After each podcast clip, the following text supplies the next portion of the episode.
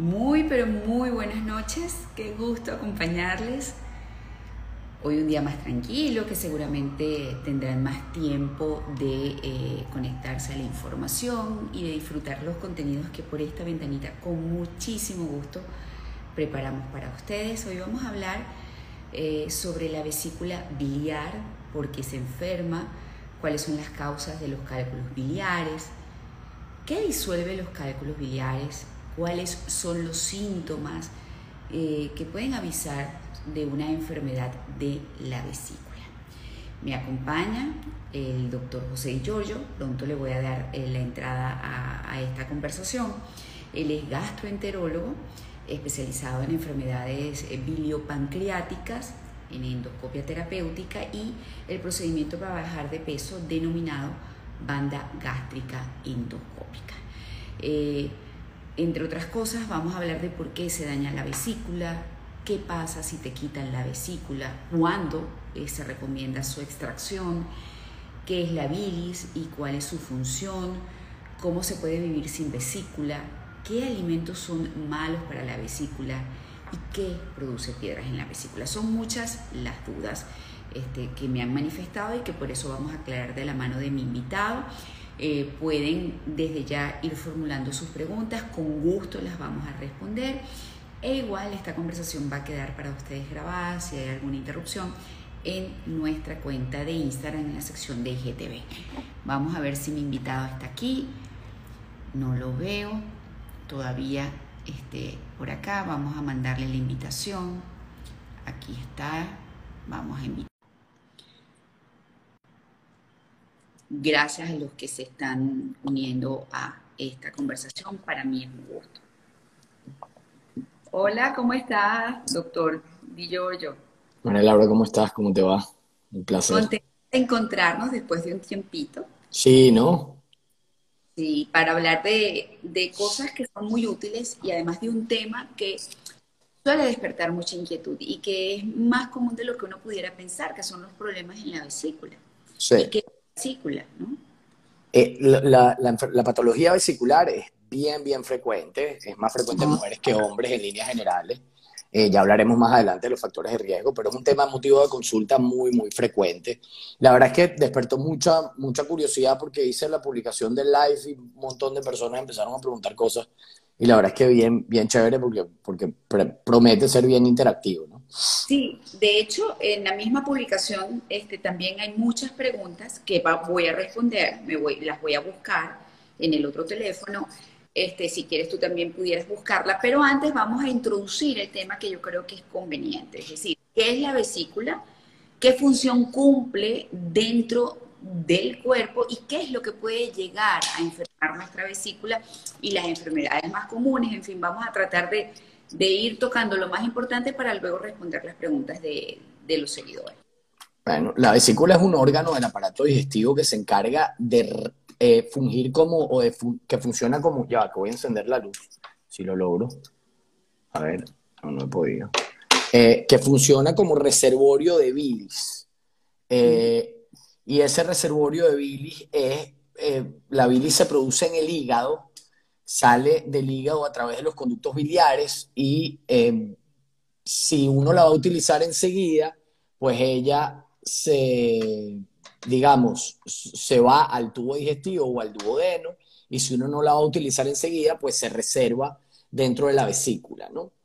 Eh, la bilis tiene una composición, parte es colesterol, parte es bilirrubina, y esos son los componentes principales de los dos tipos de cálculos, valga la redundancia, principales que se forman dentro de la vesícula, que de bilirrubinato de calcio o de, eh, de colesterol.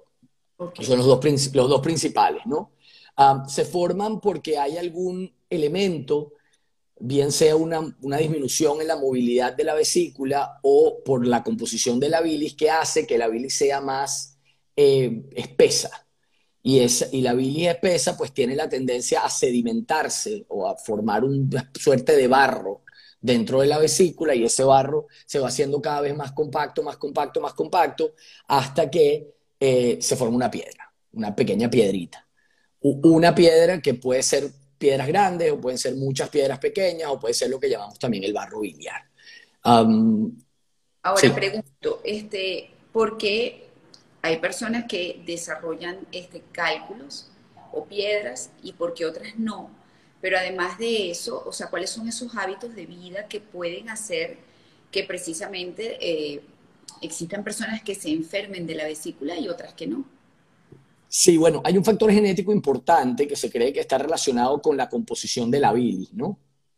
Eh, si una persona tiene eh, muchas, tiene familiares que han tenido cálculos en la vesícula, pues evidentemente tiene más riesgo, familiares de primer grado, quiero decir, papá, mamá, hermanos, que han tenido eh, patología vesicular, tiene más riesgo de tener cálculos en la vesícula.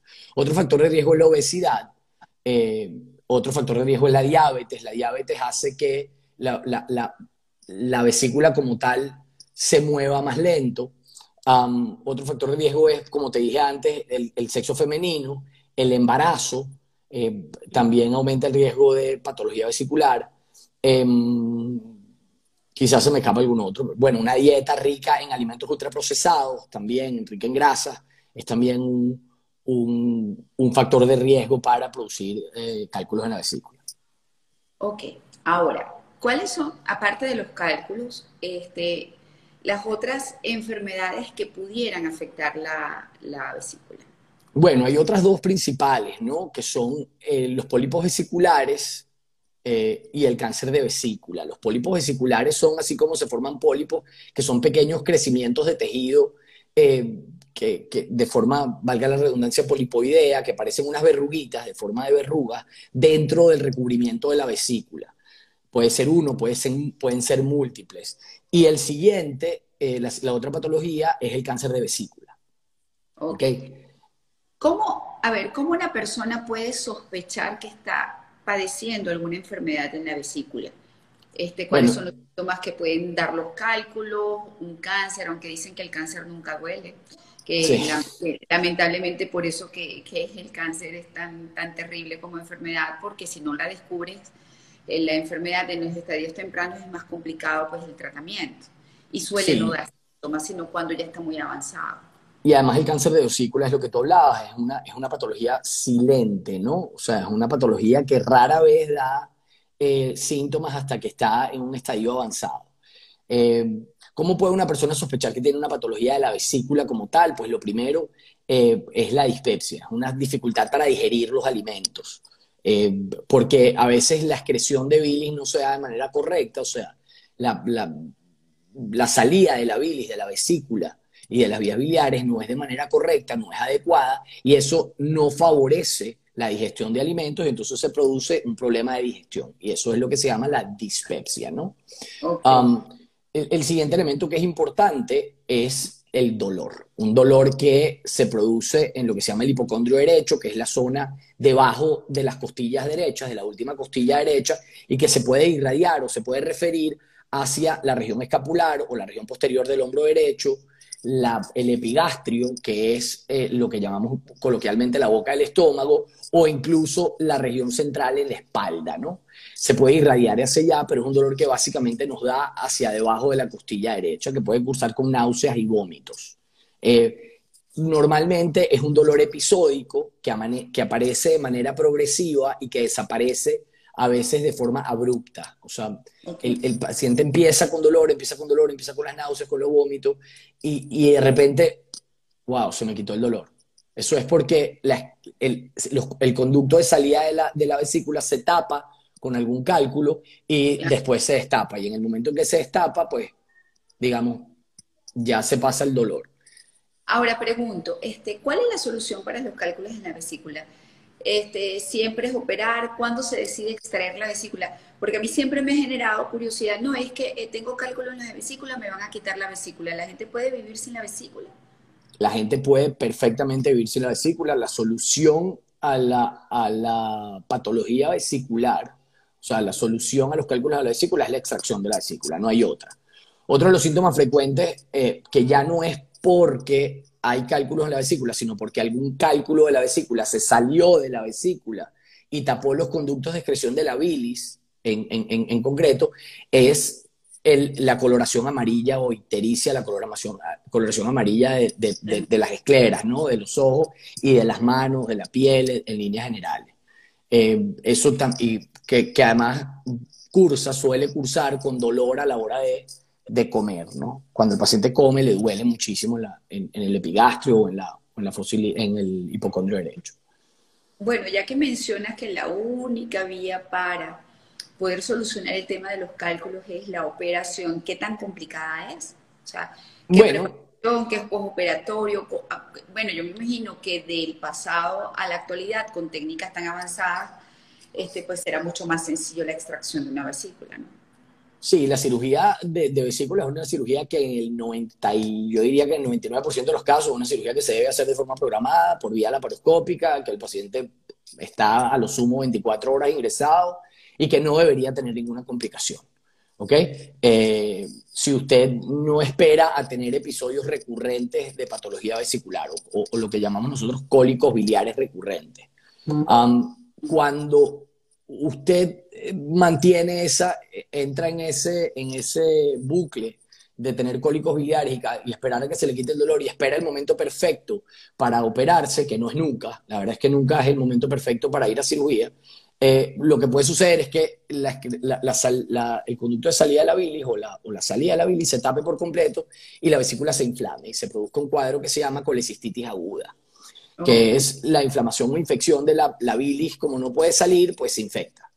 Y, y al infectarse, pues es una emergencia, eso hay, que, hay que operar a ese paciente rápidamente. Y, si pasan muchos días, puede, puede, haber, puede haber un problema eh, mayor, ¿no? Entonces, la, la, posibilidad de complicación en una cirugía, por supuesto, aumenta a la medida que usted deja pasar el tiempo. Así es. Por la, puede un, un, shock séptico, por ejemplo, infectarse todo el cuerpo, pasar la infección a otros órganos, eh, a sangre. Exacto. Se puede, se puede perforar la vesícula y producir una peritonitis biliar, etcétera, etcétera. Bueno, esas cosas pudieran pasar, definitivamente, porque los seres humanos tendemos a ser muy tranquilos con los temas de salud. Este, Ahora, eh, ¿qué alimentos son malos para la vesícula, este, José? En líneas generales, lo que uno debe cuidar es su dieta. Debe tener una dieta eh, con alta en fibra, baja en grasa. Eso es lo, para, evitar la formación de cálculos de colesterol, ¿no? Eh, la pérdida de peso abrupta, estas dietas de, de, digamos, matadoras, ¿no? En las que no se come absolutamente nada, piña y pepino, por ejemplo que, en algún momento fueron muy, muy eh, digamos, muy populares, ¿no? estas dietas así eh, tampoco son buenas para la vesícula porque hacen que el paciente no, o que la persona no expulse la bilis. La, la bilis se produce para, para utilizarse, no para que se quede ahí en la vesícula estancada. Como ya dije al principio, pues mantener la bilis estancada en la vesícula no es bueno, no es una buena idea. Ahora, ¿qué tan útil es la bilis tomando en cuenta que tú le retiras cuando tienes problemas la vesícula con cálculos, la, opción es la, cirugía y extraer la vesícula. ¿Cómo se suple la función que cumple la bilis? ¿Cuál es la función de la bilis? No, eh, tú sigues produciendo bilis, porque acuérdate que la bilis se produce en el hígado, o sea, se almacena en la vesícula, pero tú sigues ah, produciendo bilis. Solo que la bilis ahora se mantiene dentro de los conductos biliares, digamos. Eh, ya no se almacena tanta bilis en la, en, la, en la vesícula y no hay tanta liberación de bilis a la hora, de alguna manera, de, em, de hacer la digestión, en el momento de hacer la digestión. Sin embargo, se puede vivir perfectamente bien. Eh, al principio puede haber una cosa que se llama síndrome de colecistectomía, en donde el paciente tiene algunos problemas para digerir mientras se, acumula, se, se acostumbra a la nueva situación. Eh, pero en líneas generales, la vida puede llegar a ser completamente normal después de la extracción de la vesícula. Y, lo, y, lo, digo para transmitir un poco de tranquilidad a los pacientes que dicen, yo no me quiero operar de la vesícula porque no sé cómo voy a vivir después. Yo soy operado de la vesícula, yo no tengo vesícula por piedras en la vesícula y yo tengo que decir que yo vivo una vida perfectamente normal, como absolutamente todo. Por supuesto me cuido por un tema de salud más que de malas digestiones y ese tipo de cosas, pero pues, tú puedes vivir una, una vida plena y perfectamente normal sin la vesícula. Precisamente en función de eso que dijiste, es que al principio, el primer mes, mientras que se acostumbra, mientras que el organismo se adapta a esa nueva forma de este, ¿Se le recomienda al paciente algún tipo de dieta en particular? Sí, bueno, una dieta baja en grasa, baja en granos, de fácil digestión, eh, de proteínas bien digeridas, o sea, o de, digamos, de proteínas bien cocidas para evitar tener que forzar mucho o dejárselo mucho al tema de la bilis como tal, o sea, a la, ayuda que necesitamos de la bilis, para que pocas cantidades de bilis sean capaces de, eh, además, digerir y, permitirnos absorber todo lo que debemos.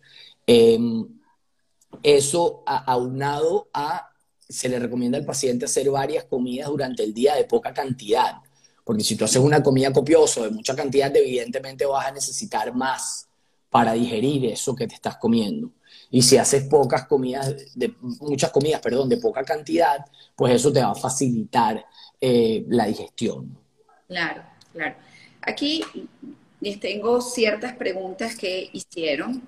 Por ejemplo, Clus Lenis SB, no sé si ella en este momento estará conectada, pero hizo la pregunta en la publicación sobre todo quisiera saber más del tema por mi complicación con el páncreas y también qué cuidados debe tener una persona que le extraen la vesícula y cuando ya no la tiene los cuidados pertinentes, ya que he visto a personas desarrollar cáncer de cabeza, de páncreas, luego de ser operado precisamente por no cuidar sus hábitos alimenticios y comen de todo y ahí comienza el calvario. A ver, la colecistectomía no tiene ninguna relación estadística con el cáncer de páncreas. O lo que puede haber sucedido en esos pacientes es que hayan hecho un episodio de ictericia o de que se hayan puesto amarillos por alguna razón y se haya malinterpretado el hecho de que eh, también no sé la relación temporal que hay entre eh, estas personas que les quitaron la vesícula e hicieron cáncer de páncreas, pero en donde, en donde fue muy cercano el diagnóstico, eh, normalmente es una persona que fue no quiero decir mal diagnosticada, pero mejor no se hizo el estudio pertinente para diagnosticar el cáncer de páncreas en su momento, y se operó de la vesícula y luego se vio que lo que tenía era un cáncer de páncreas. Eso, puede suceder porque el, síntoma principal de un cáncer de páncreas es la, son la pérdida de peso y la, coloración amarilla de las escleras y de la piel, entonces, y, y la picazón. entonces, e, eso lo que, es lo que puede haber pasado y es lo que puedo entender, pero estadísticamente no hay, y, fisiopatológicamente no hay ninguna relación entre el cáncer de páncreas y la patología vesicular. Sí, o sea, el páncreas es una cosa, la vesícula fue otra y son dos eventos de salud independientes uno del otro. Es básicamente la respuesta. O ambos excretan sus, sus secreciones, eh, digamos, la, la, la, bilis y, el, y los jugos pancreáticos salen a través de la misma papila mayor o ampolla de váter eh, por, por, el mismo, a través del mismo orificio hacia el duodeno. ¿ok? Sin embargo, esa es, uno está hacia detrás del estómago ubicado y la otra está ubicada debajo del, del hígado, o sea, están hacia lados diferentes del, del, del cuerpo. Ok. Aquí dicen, hola, ¿es cierto que cuando te quitan la vesícula dejas de producir vitamina D? La vitamina D es vitamina D. O sea, para producir vitamina D lo que hay es que llevar sol. Ok. Ah, puede haber algún problema de absorción de algunas vitaminas si no tienes bilis, pero tú no tienes por qué no tener bilis, como ya expliqué antes. La bilis no se produce en la vesícula, la bilis se produce en el hígado. Ok. Da Alberti 1980 dice, ¿por qué vomité bilis ahora que tengo COVID? Bueno, a veces cuando vomitamos, eh, de tanto de, vomitar, ese, ese, flujo retrógrado de contenido gástrico arrastra bilis desde el duodeno, que está muy cerca, o sea, el, punto donde se libera la bilis, donde, donde sale la bilis hacia el, hacia el intestino delgado, está muy cerca del final del estómago. Entonces a veces viene bilis desde el, desde el intestino delgado, entra en el estómago y, y vomitamos bilis. Por eso dicen eventualmente cuando se vomita mucho, vomité hasta la bilis o sea, porque ya me traje todo lo que tenía hasta en el duodeno y lo vomité. Entiendo, entiendo. Ahora, este, los problemas en el páncreas suelen aparecer a cualquier edad. no, la, la, patología pancreática, bueno, depende, porque está la pancreatitis aguda, ya eso si quieres lo hablamos otro día, pero está la pancreatitis aguda, la pancreatitis crónica, la pancreatitis autoinmune. Ese, ese tipo de patologías, cada una tiene sus características específicas y cada una tiene un grupo etario en el que aparecen. Y luego la patología pancreática tumoral es mucho más frecuente después de los 50 años, más frecuente en hombres, en fumadores, en tomadores de alcohol, etcétera, etcétera. Ya hay una, una, unos factores en, personas que han tenido antecedentes familiares de primer grado y de segundo grado con, con, patología pancreática, con cáncer de páncreas. Pero bueno, eso, cada una de las patologías pancreáticas tiene una edad de aparición, unas características específicas, unos factores de riesgo, como, como sucede con la patología vesicular, pero que, que en líneas generales no están relacionadas con la patología vesicular como tal. Ahora pregunto, eh, hace un ratito hablábamos precisamente que cuando se habla del cáncer como patología que enferma al páncreas, normalmente no da síntomas. Y cuando hablamos de cáncer, yo creo que lo ideal es precisamente el diagnóstico precoz. Este, ¿Qué tipo de revisión general se hace este, para poder tener un hallazgo de este tipo? En, la vesícula con un ultrasonido abdominal es suficiente. De hecho, eh, hablamos, te mencioné los pólipos vesiculares. Los pólipos vesiculares son, formaciones de tejido que podrían dar pie a mediano o largo plazo a un cáncer de vesícula. Entonces, tomando en cuenta que la vesícula, su función eh, no es tan importante de alguna manera en el organismo, cuando un paciente tiene pólipos vesiculares, sobre todo eh, si esos pólipos vesiculares están creciendo, en algún momento, y eso se ve mediante un, ultrasonido que se va haciendo de manera recurrente. Una vez al año hacemos un, control ecográfico. Entonces, claro, si ese, si ese pólipo se modifica, el paciente debe ir a cirugía para evitar que eso eventualmente pudiera convertirse, que el paciente se olvide de eso y que aparezca con un cáncer de vesícula, por ejemplo el engrosamiento de la pared vesicular, la hipomotilidad de la pared vesicular, todas esas cosas son, son hallazgos ecográficos que sugieren la presencia de eh, un, cáncer de vesícula. Pero bueno, eh, como tú decías antes, eh, lamentablemente el cáncer de vesícula, como un cáncer además muy agresivo y de muy difícil tratamiento, es silente, de diagnóstico tardío generalmente. Yo creo que lo ideal después de cierta edad siempre es hacerte un eco abdominal anual para más o menos chequear cómo va tu salud. Yo creo que sí, un poco. hay muchos órganos y, y, si tienes la suerte de tener a un este, buen técnico o médico que lo practique, tienes bastantes probabilidades de, de detectar las cosas a tiempo. Definitivamente. Eh, Monique.martin SR dice, mi mami es operada de la vesícula de hace más de 10 años y lleva una vida completamente normal. Tengas o no vesícula, lo recomendable es alimentarse lo más saludable posible. Así es, Mónica. Estoy de acuerdo contigo. 20 puntos. Marianela Piso Ramones. ¿La gastritis recurrente puede llevar a sufrir de vesícula? Eh, ¿Qué se recomienda comer para ayudar a, que no me imagino no tener gastritis y tener la vesícula sana? La gastritis recurrente no lleva a tener eh, problemas de vesícula, no, absolutamente, no, tampoco tienen que ver. Eh, ¿Y qué se recomienda comer para no tener gastritis? Bueno, hacer comidas de poco volumen, de fácil digestión, en lugar de hacer comidas copiosas, hacer periodos largos de ayuno, eso no ayuda para un paciente que tiene gastritis en líneas generales.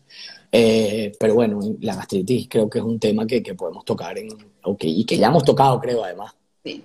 Sí, pero sí, es un tema tan común y por el, que por el sí, sumamente frecuente que además produce mucha preocupación. Sí, muchísimo.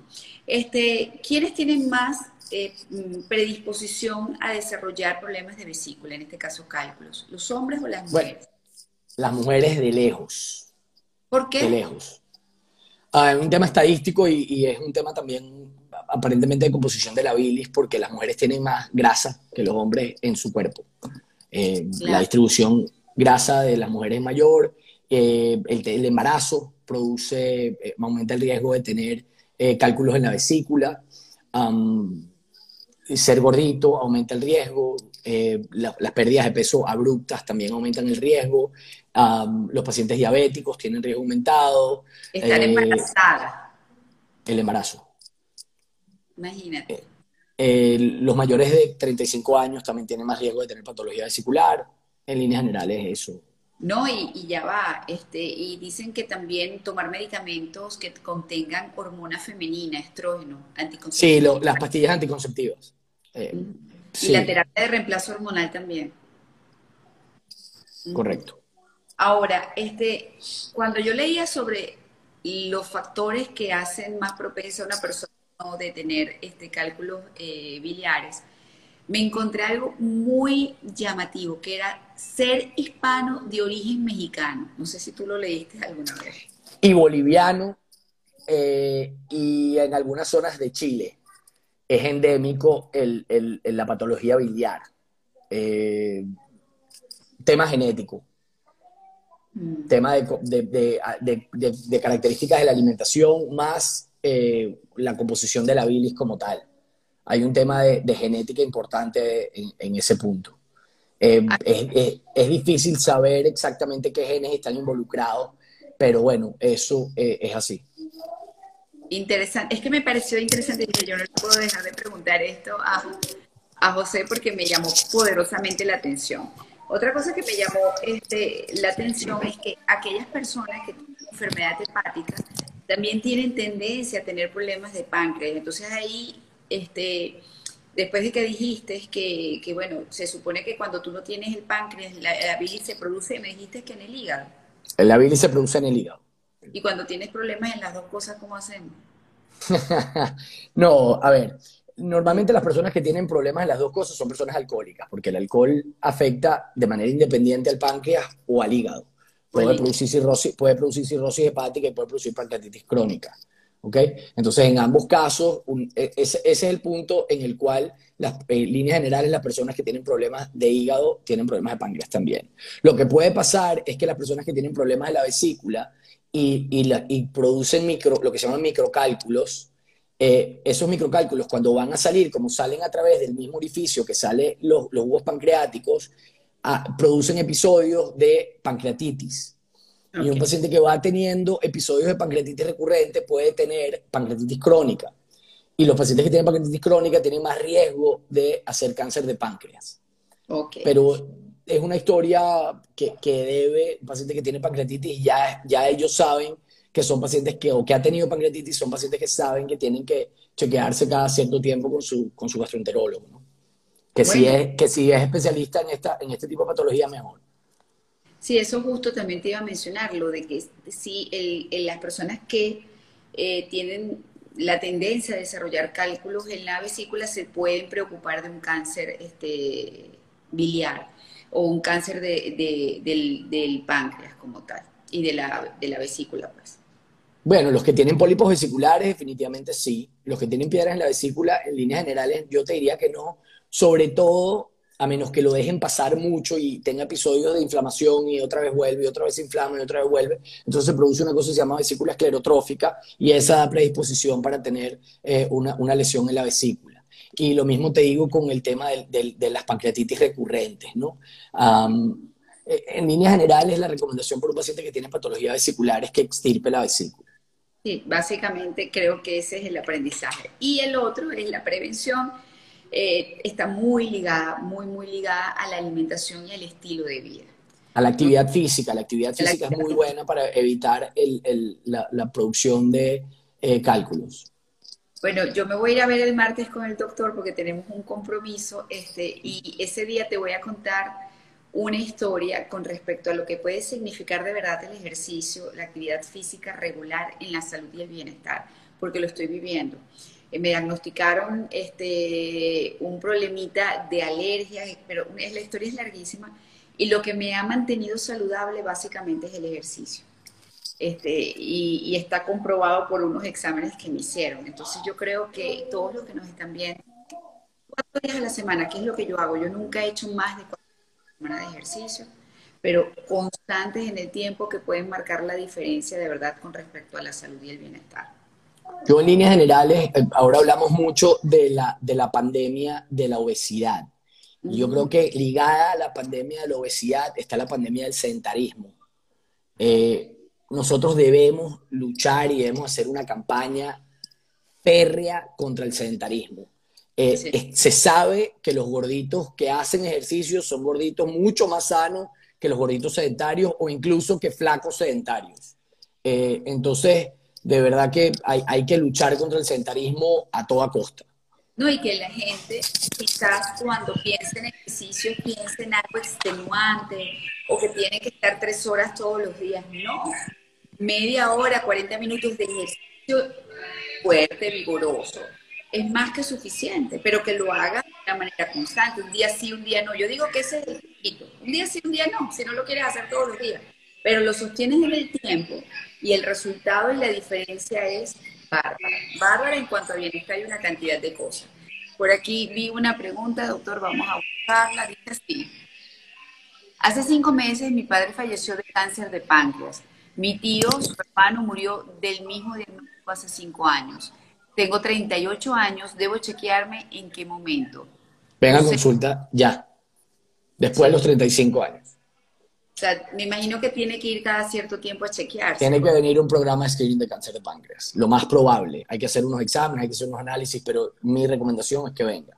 No que, no, no, no, no que se asuste y que, y que deje de dormir. Mi recomendación es que venga y que, y que se vea con un especialista en páncreas, que haga sus exámenes y que, haga, y que empiece a hacer su screening de, cáncer, de, de, de patología, bien sea con resonancia magnética de alta resolución o con ultrasonido endoscópico. Bueno, creo que ya abordamos absolutamente todo. Yo no sé si tú tienes algo más que consideres importante decir con respecto a, lo que es la vesícula eh, biliar, la función que cumple en el cuerpo, cuándo debemos consultar y cuáles son los hábitos de vida que nos pueden mantener libres de enfermedad en nuestra vesícula. Yo, como te dije antes, lo que, promuevo y me conoces es que las personas hagamos ejercicio, tengamos una vida saludable, hagamos las cosas bien, coman bien, una dieta baja en grasas y rica en fibra y que además eh, eh, hagamos las cosas como tenemos que hacerlas. Y si usted siente cualquier problema, que siente que algo no está bien, vaya al médico, vaya al especialista. Si usted piensa que puede ser un problema de vesícula o no, o es un problema de su tubo digestivo, pues venga a consulta con un especialista en esto. Eh, si, se, si nota cualquier tensión en, las, en, lo blanco del ojo o en la cara eh, amarillenta, por favor venga a consulta. Bueno, muchísimas gracias a mi invitado, el doctor José Di Giorgio, gastroenterólogo especializado en enfermedades biliopancreáticas, en endoscopia terapéutica y en el procedimiento para bajar de peso eh, denominado banda gástrica endoscópica. Doctor, yo creo que para otro programa más adelante vamos a tener que hablar del páncreas, porque... 100%. el mes que viene. Y el mes que viene hablamos de eso. Y como siempre, bueno, muchísimas gracias por, por su tiempo. Un abrazo este, y nos vemos el martes. Esta vez sacó 20 puntos con la conexión. Qué maravilla. Conexión. No lo quise decir al principio, no lo quise, porque la otra vez que lo dije se echó a perder en los 10 minutos. No, no, ya está resuelto para siempre. Qué maravilla. Me gusta. bueno, gracias, doctor. Nos vemos. saludos. Gracias a todos los que se conectaron. Siempre es un gusto acompañarles y esta conversación va a quedar para todos ustedes allí guardadita en la sección de IGTV de mi cuenta de Instagram. Hasta la próxima. Hasta la próxima.